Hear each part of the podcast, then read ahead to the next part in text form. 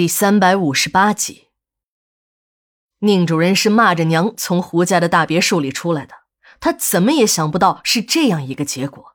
这有钱有势的还真他妈的不是人，不帮自己也就算了，还受了一顿奚落。自他出道以来，从来都是鲜花和掌声，还从没有人如此对自己冷嘲热讽。这个老家伙算什么东西？充其量也就是一个暴发户，一个发了点财便趾高气扬的乡巴佬，有什么资格对他指手画脚？还咒自己回不到酒店就会挂了，真他妈的晦气！带着满肚子的愤怒，他出了胡家的大门，便拦了一辆出租车钻了进去。那个司机头也没回，只是问了他到哪里下车，车子便开动了。夜色早已笼罩了这座城市，宁主任从车窗向外望去，街道两边的霓虹灯在不断的闪烁着。这里是自己的家乡，他已经有多年没有回来过了。自从自己在高中时搞大了女同学的肚子，一家人便搬离了这座城市。想想自己当年被学校劝退时是何等的狼狈，自己这次回到家乡，虽然对查处家乡企业的事儿有一点顾虑。但更多的还是一种衣锦还乡的感觉。当他带着调查组赶到了这座城市，受到地方上大大小小的领导热情接见时，他真的找到了那种功成名就的感觉。但这种感觉还没持续几天，便被张百万这只老狐狸下了套。宁主任懊恼极了，他可不想让自己的前途就毁在这里，在家乡人的面前丢人现眼一次就已经够了。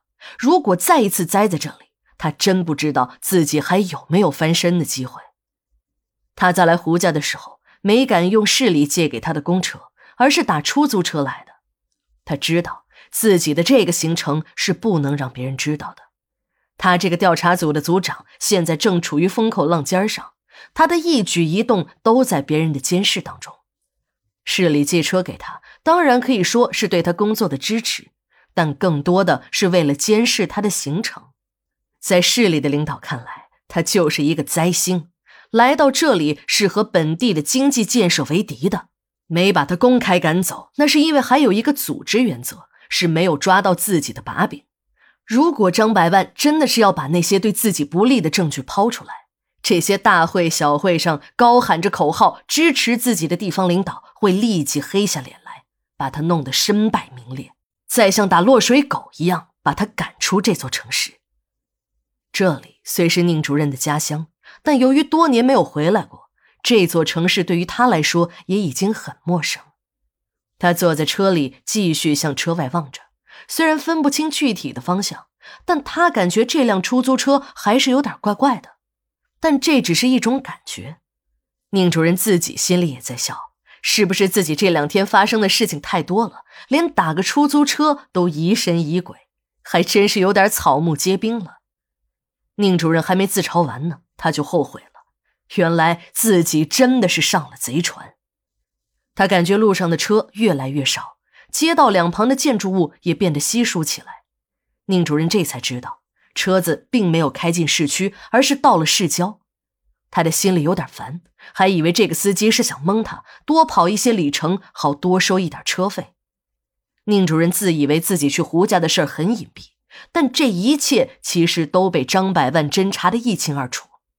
张百万本来是不想为难这个年轻人的，生意场上和气生财，只要他不坏自己的事儿便就可以了。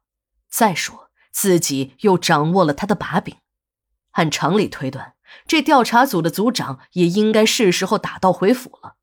到时候自己再联合市里的几位领导，给这个工作出色的调查组组长开个欢送会，事情呢便也达到了圆满的程度。张百万坐在客厅里，左一遍右一遍地看着小莲和宁主任两个人在浴室里的激情录像，怎么看怎么觉得不对味儿。他便把以前用同样手段设计对付别人的录像拿出来做对比。这一对比，张百万发现，小莲和宁主任这次明显是很卖力。看着这个女人和宁主任赤身裸体的一起躺在浴缸中，就像两条缠在一起的蛇，那种销魂的样子，即使是和自己也不曾有过。